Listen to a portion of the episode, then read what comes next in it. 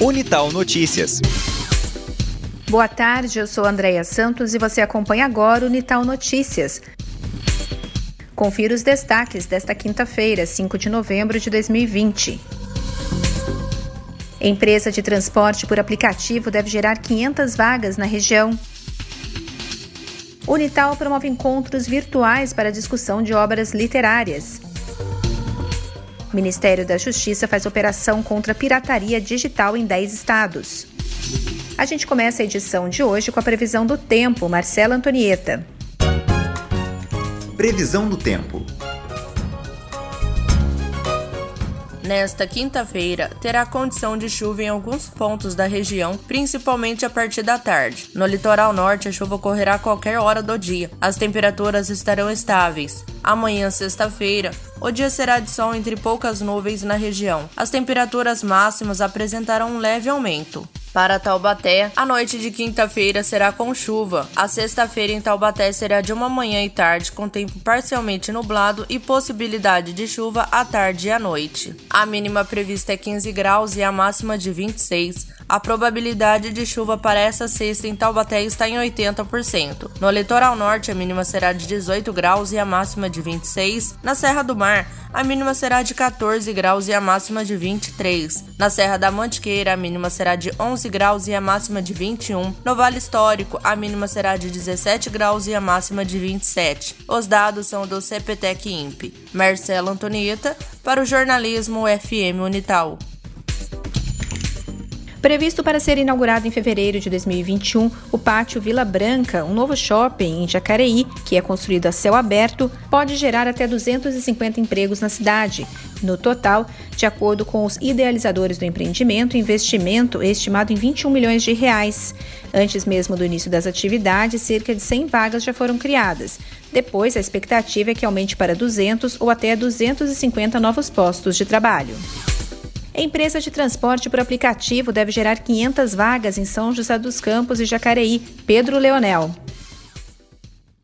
A empresa Garupa de transporte por aplicativo começará a atuar nas cidades de São José dos Campos e Jacareí e promete gerar empregos e movimentar a economia do Vale. O aplicativo é 100% brasileiro e vai disponibilizar mais de 500 vagas de trabalho para moradores da região, apresentando serviços diferenciados como Garupa Mulher, Garupa Pets, Garupa Kids, Garupa Delivery, entre outros. A data de início das atividades da empresa no Vale ainda não foram confirmadas, mas o representante da empresa em São José dos Campos, comentou que o Garupa segue todas as normas da Organização Mundial da Saúde e se preocupa com seus motoristas. Para mais informações, acesse a página da empresa Garupa no Facebook. Pedro Leone para o Jornalismo FM Unital.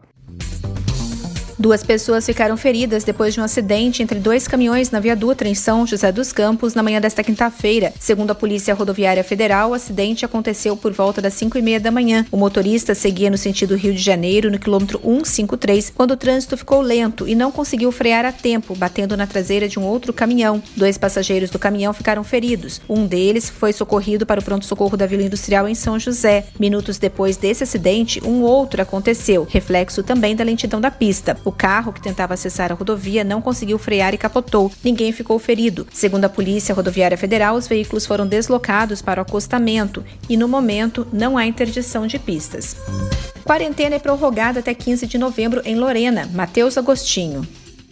O prefeito de Lorena, Fábio Marcondes, assinou na última quinta-feira o Decreto Municipal 7.511 de 2020, que estende a quarentena de prevenção à Covid-19 até 16 de novembro. O novo decreto mantém as medidas já adotadas anteriormente. Sendo assim, a cidade continua na fase verde do Plano São Paulo, que amplia o público permitido dentro dos estabelecimentos para 60% de sua capacidade total em todos os setores e aumenta o horário de funcionamento para 12 horas diárias para todos os setores. As medidas de distanciamento social e o uso de máscaras cobrindo boca e nariz, além também do uso de álcool em gel, continuam sendo obrigatórios. Matheus Agostinho para Jornalismo FM Unital. E Pindamonhangaba inaugura Centro Educacional Avançado. Quem tem os detalhes é Lucas Ferreira. A Prefeitura de Pindamonhangaba, através da Secretaria de Obras e Planejamento, entregou nesta quarta-feira para a Secretaria de Educação a primeira unidade do Centro de Educação Avançada de Pindamonhangaba. A primeira unidade de ensino em tempo integral da cidade fica no bairro das Campinas e consiste em 10 novas salas de educação infantil. Com as novas instalações, o Centro Municipal de Educação Infantil do bairro, que atendia em condições precárias, passará a funcionar dentro da nova escola, praticamente zerando a fila de espera dessa região. Além dessa unidade, outros dois bairros receberão nos próximos meses escolas de período integral, bairro Castolira e outra unidade na região do Araretama, e outros bairros de maior vulnerabilidade. Lucas Santos Ferreira para o Jornalismo FM Unital. As micro e pequenas empresas mostraram recuperação de fôlego após o pior período da crise econômica entre os meses de março e junho. O segmento foi o que mais demitiu no pior momento da pandemia da Covid-19 no Brasil, fechando mais de um milhão de postos de trabalho. No entanto, as micro e pequenas empresas já geraram 443 mil empregos nos meses de julho, agosto e setembro. As maiores já criaram 245 mil novas oportunidades. Posto de atendimento ao trabalhador de Caraguá tem vagas abertas. Aline Miranda tem os detalhes. O posto de atendimento ao trabalhador de Caraguatatuba está com 75 oportunidades de emprego abertas nesta semana, disponíveis até sexta-feira. Todos os currículos recebidos dentro do perfil das vagas são encaminhados imediatamente ao empregador, que são os responsáveis pela contratação e seleção dos candidatos. As oportunidades abrangem todas as regiões da cidade para início imediato. Para se candidatar, o munícipe deve comparecer ao PAT das 8 da manhã ao meio-dia, munidos de RG, CPF, CTPS, PIS e o currículo. O PAT de Caraguatatuba fica localizado na rua Taubaté, número 520, bairro Sumaré. O telefone é 12 3882 5211. Aline Miranda para o Jornalismo FM Unital. E começou em todo o Brasil mais um feirão Serasa Limpa Nome, que deve permitir aos consumidores inadimplentes quitarem as dívidas com até 99% de desconto. Participam desse programa mais de 50 empresas de vários segmentos. O feirão vai até o dia 30 deste mês. Os atendimentos são feitos pelos canais digitais da Serasa, site, WhatsApp e aplicativo, ou de forma presencial em mais de 7 mil agências do correio de todo o país. A Serasa afirma que esse é o maior programa de renegociação de dívidas.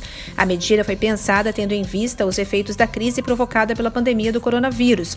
Segundo a Serasa, o programa pode beneficiar até 64 milhões de consumidores que estão inadimplentes atualmente. Leitos de UTI exclusivos para Covid têm prazos prorrogados. Alain Barbosa. A habilitação de leitos de unidade de terapia intensiva é uma das ações estratégicas do Ministério da Saúde em apoio a estados e municípios no enfrentamento à Covid-19. E nesta quarta-feira, o Ministério da Saúde prorrogou a habilitação de 372 leitos de UTI exclusivos para o tratamento de pacientes adultos no Sistema Único de Saúde. Os leitos foram prorrogados em quatro estados: Minas Gerais, São Paulo, Paraná e no Rio Grande do Sul. O governo federal está investindo 17 milhões e 800 mil reais para manter os leitos ativos. O recurso é repassado aos estados e municípios em parcela única para o custeio das UTIs pelos próximos 30 dias. São 51 leitos em Minas Gerais, 5 no Rio Grande do Sul, 28 no estado de São Paulo e 288 no Paraná. Cada leito de UTI para Covid-19 custa diariamente R$ 1.600, o dobro do valor habitual de 800 reais repassados para leitos de UTI. Os gestores dos estados e municípios recebem o valor antes mesmo da ocupação do leito. Um dos critérios para habilitação ou prorrogação das unidades de terapia intensiva é a necessidade de os gestores comprovarem ter equipe médica adequada para o atendimento aos pacientes nos leitos. Apesar de estados e municípios terem autonomia para criar e habilitar os leitos de UTI que necessitam, o Ministério da Saúde tem apoiado as secretarias estaduais e municipais de saúde devido ao atual estado de emergência. Até o momento, a pasta investiu 2 bilhões e 100 milhões de reais para habilitar 15.154 leitos em todo o país. De Brasília, Alain Barbosa. O Ministério da Justiça e Segurança Pública e as polícias civis de 10 estados realizaram nesta quinta-feira a segunda fase da Operação 404 de combate à pirataria digital. A investigação apontou que os suspeitos capturavam o sinal e realizavam a transmissão ilegal de conteúdo para assinantes do serviço. O grupo também ganhava dinheiro por meio da veiculação de propagandas em sites piratas, muitos deles com servidores em outros países. Foram cumpridos por determinação judicial 25 mandados de busca e apreensão, além de bloqueio e suspensão de 252 sites e 65 aplicativos de streaming que transmitem filmes, séries e programas de televisão de forma ilegal. José Serra vira réu por lavagem de dinheiro e corrupção passiva. Rafael Ferri. O senador José Serra, do PSDB, virou réu na Justiça Paulista. O juiz Marco Antônio Martins Vargas, da primeira zona eleitoral de São Paulo, aceitou denúncia contra o senador e os empresários José Seripieri Filho, da Qualicorp, Mino Matos Mazamate e Arthur Azevedo Filho. Eles são acusados de Caixa 2, corrupção passiva e lavagem de dinheiro. A denúncia foi aceita nessa quarta-feira, dia em que o caso iria prescrever, ou seja, não poderia virar processo judicial. Na decisão, o juiz aponta indícios suficientemente seguros, idôneos e aptos a indicar que o acusado tem em tese recebido doações eleitorais não contabilizadas no valor total de 5 milhões de reais durante a campanha eleitoral de 2014. O magistrado concedeu 10 dias para os acusados responderem à acusação e listarem testemunhas. Agência Rádio Web, com informações de São Paulo, Rafael Ferri. E a Unital promove encontros virtuais para discussão de obras literárias. Esse é o Unital em Destaque de hoje, com João Pedro Ribeiro. Unital em Destaque.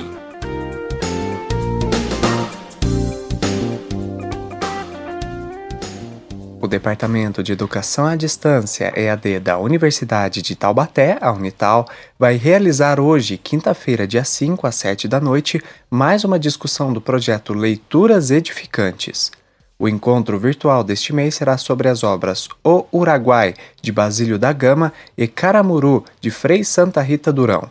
Os encontros mensais têm como objetivo apresentar obras literárias aos alunos e a todos os interessados que desejam conhecer e se aprofundar nas principais obras que dialogam com a história, com a sociologia e com a antropologia no mito cultural brasileiro. A professora responsável pelos encontros, professora doutora Fabrícia de Souza Carrijo, o Leituras Edificantes faz parte de uma iniciativa do curso de Licenciatura em Letras, oferecido pelo Departamento de Educação à Distância da Unital.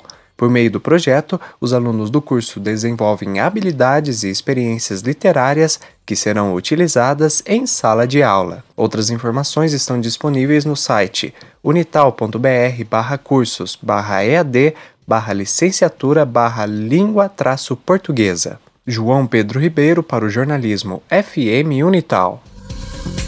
E esta edição do Unital Notícias fica por aqui. Fontes de informação, Portal Guia Taubaté, G1, Jornal O Vale e Agência Rádio Web. A gente volta nesta sexta-feira. Até lá! Unital Notícias. Informação na 107.7.